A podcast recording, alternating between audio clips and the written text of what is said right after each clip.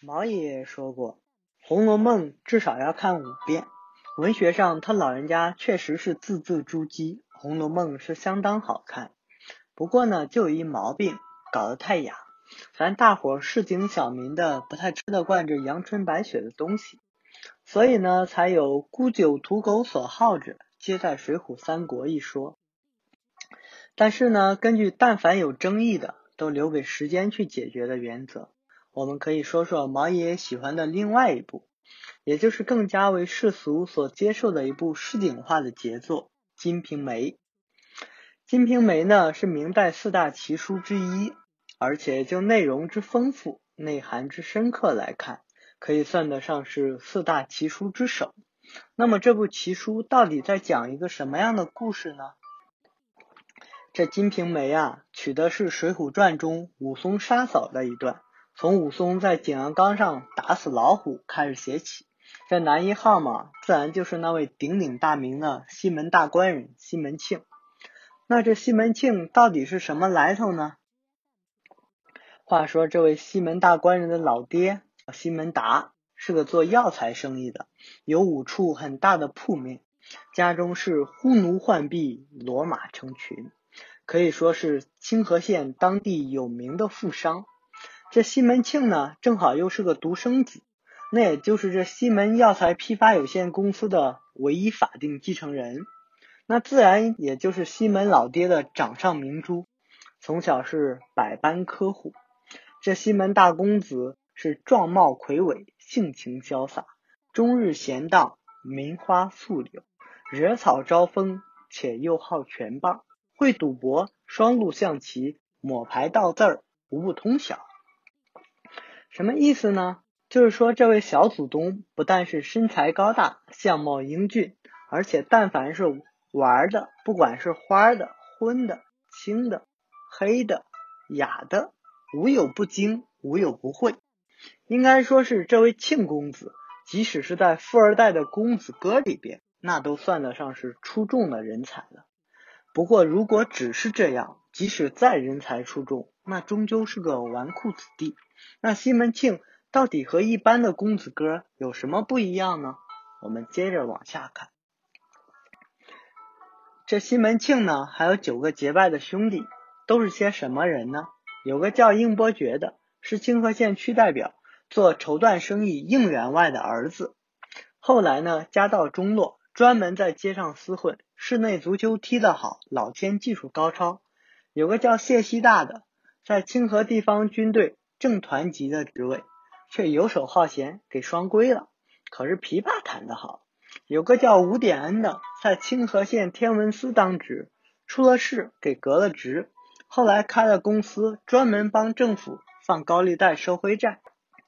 所以基本上都是清河县本地的浪荡破落户，不干正经买卖的。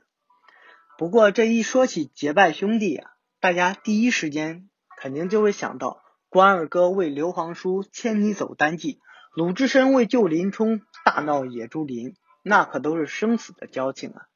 那么西门庆和这九个兄弟也有这么铁的关系吗？话说这结拜的前一天啊，西门庆和应伯爵商量好了，大家一起出份子钱办个酒席。中国人嘛，什么事儿都是在饭局上办的。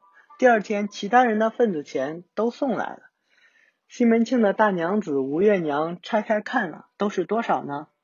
一钱三分银子，三分银子，五分银子，如此等等，都是些红的、黄的。那这一钱银子是多少钱呢？大家知道，这一两银子大概相当于现在的人民币五百块。所以这帮结拜兄弟出了多少份子钱呢？六十五块，十五块，二十五块。难怪吴月娘不高兴了，埋怨西门庆说：“就这么些个零零碎碎，还好意思拿出手？不如送还回去算了。”但西门庆不这么看，呵斥道：“你懂什么？我们自己多出些，何必计较？”于是西门庆自己出了四两银子，也就折合人民币两千块钱，办了酒席，还出了五钱银子，二百五十块钱，请玉皇庙的师傅。给写了结拜的文书，这可就奇怪了。大家不妨想想啊，就算是现在，大家一般朋友出去聚个餐、捏个脚、搓个背什么的，要么就 AA，要么就一个人直接包干。但凡要大家凑份子的，哪见过这么给钱的？六十五块兑两千，还居然是要生死之交的结拜兄弟，而且都是些世家子弟，不是手里缺钱的，这不是恶心人吗？可西门庆非但没有不高兴，还非常爽快的应了下来。当天大家玩的是兴致颇高，树上的原话是“猜眉行令，耍笑哄堂，不必细说”。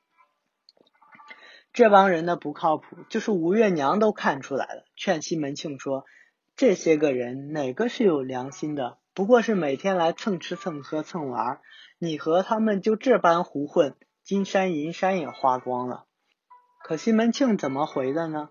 如你所说。这帮人没有一个好人，可都是聪明伶俐、能办事的人，倒不如结拜了兄弟，就真的能有所依靠了。夫妻二人的这段对话也是相当的有意思，也体现了吴月娘和西门庆的差距。吴月娘看到的只是这帮人的害处，蹭吃蹭喝蹭花钱如流水，可是西门庆看到的明显高出一筹。常言道，清水池塘不养鱼。那看仓库的猫叼几只鱼，聪明的主人家不也是睁只眼闭只眼吗？用人用到人之所长，而不去顾及人之所短，这正是西门庆的高明地方。不过这帮破落胡混的人，到底能帮他办什么样的事儿呢？我们下回来说。喜欢我的评书就点击关注哦，这样你就不会错过每一次更新了。